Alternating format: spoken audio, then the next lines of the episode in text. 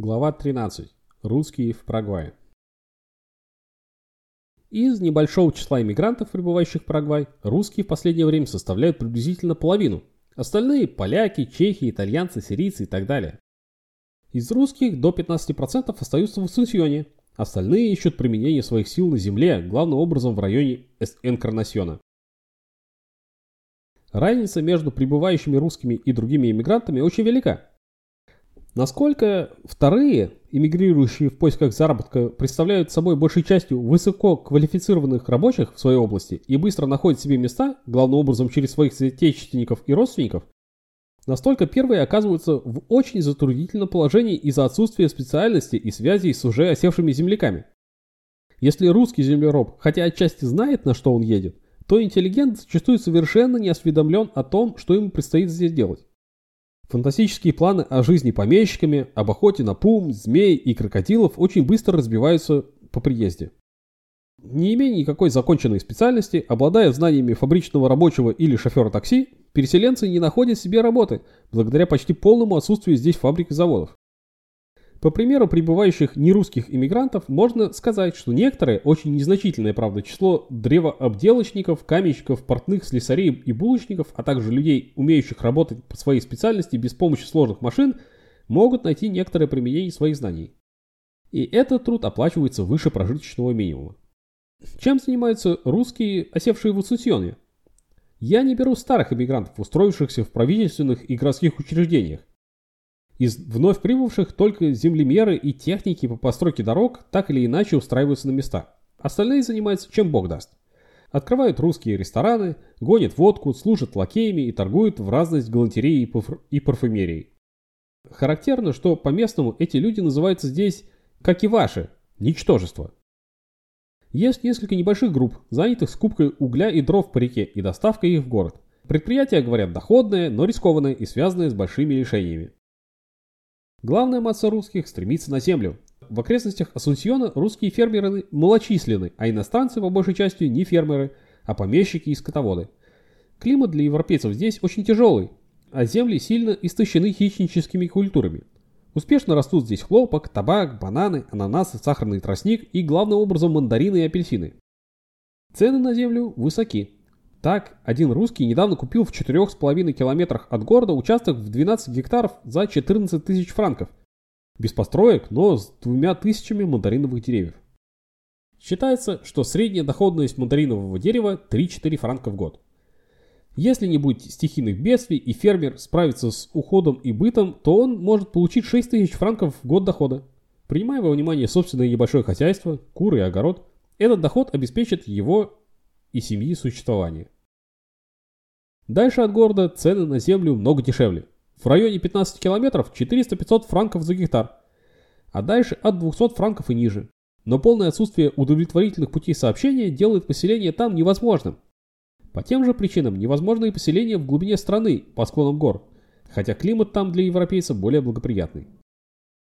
Огородничество и птицеводство в районе Ассунсьона могли бы давать известный доход, но условия климата и вредители требуют особых знаний и опыта в этом деле. Сравнительная зажиточность огородников-итальянцев и дороговизна овощей в Ассунсьоне, казалось бы, подтверждает предположение о необходимости этого дела. Ручьев здесь мало, колодцы маловодные, глубина их от 14 до 30 метров. Постройка простого кирпичного домика с полом и парусиновым потолком Две комнаты с верандой обходятся от 40 до 60 тысяч песо, 3-4 тысячи франков. Дом местного типа из глины 8-10 тысяч песо, при курсе 1 франк это 15 песо. Район Инкарнасьона по климату более подходит европейцу. Хотя жара и доходит до 50 градусов, средняя температура 20 градусов, для Ассунсьона 23 градуса, но редко, и нет таких резких переходов, как в Ассунсьонском районе. Вся жизнь Инкарнасьона и окрестности на 20 километров в окружности зиждется на связи с соседним аргентинским городком Посадос. Доступ в Посадос свободен, проезд туда и обратно стоит 50 песо. С покупкой земли в Парагвае приходится быть осторожным ввиду запутанности правовых отношений. Земли здесь делятся на городские, фискальные и частновладельческие. Городские земли в черте города разбиты на участки по 30 на 45 метров. Их можно купить в собственность по цене от 2 до 3 тысяч франков за участок.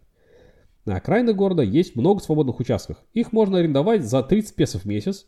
Причем в случае постройки дома, каменного по типу утвержденному муниципалитетом, участок бесплатно переходит в собственность арендатора.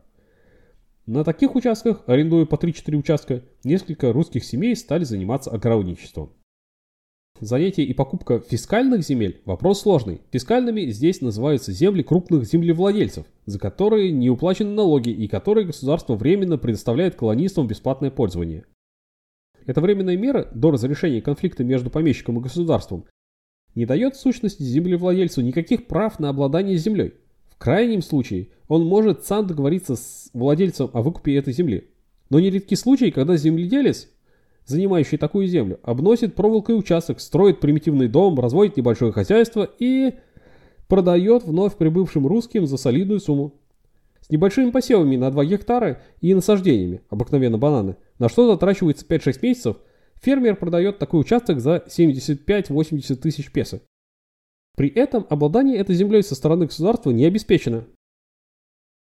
Необходимо землю теперь же или впоследствии выкупать. Этот выкуп обойдется в 15-18 тысяч песо, и, следовательно, новый владелец за 5 гектаров земли заплатит 90-100 тысяч песо, то есть около 7 тысяч франков. Третий способ приобретения земель – это покупка у мелких фермеров в полную собственность. В окружности на 5 километров от города цены на землю от 6 до 12 тысяч песо гектар, в зависимости от построек, посевов и насаждений. В районе 9-12 километров цена падает до 1800 до 3500 песо. Как общее правило, легче и дешевле при этом купить землю у парагвайца, чем у соотечественника. Более дешевые земли находятся под лесом. Это имеет свои достоинства и недостатки. Достоинством помимо дешевизны относится то, что эта земля девственная и при рациональном ведении хозяйства обеспечивает урожайность на десяток лет без удобрений. К недостаткам расходы на вырубку леса, это где-то полторы-две тысячи песо за гектар, бездоходность в течение года и больше и длительность срока от 2 до 3 лет для приведения участка в культурный вид, то есть превращения в пашню. Этот срок необходим для перегнивания корней. В течение же первых лет обработка обычно ведется под сапку, без применения плуга. Удобнее, конечно, селиться поближе к городу, в районе 2-4 километров. Дальше идут уже полевые культуры, требующие и знаний, и специальной сноровки, и больших средств. Рассчитывать на наемную рабочую силу не приходится. Парагвайцы народ свободолюбивый и работать на других не любят. Местные жители идут только на сдельную работу со своим инструментом, как, например, вырубка, запашка, распилка, э, доставка на своих валах материалов и так далее. В Инкарнасьонском округе из полевых культур разводится хлопок, сахарный тростник, табак, мандиоку. Из европейских культур русские начинания – лен, гречиха, конопля, подсолнух. Из огородных растений хорошо растут все европейские овощи. Мешают им разнообразные вредители, а затрудняет необходимость частой полки и борьба с сорными травами. «Растет все хорошо здесь», – рассказывает мне местный землевладелец.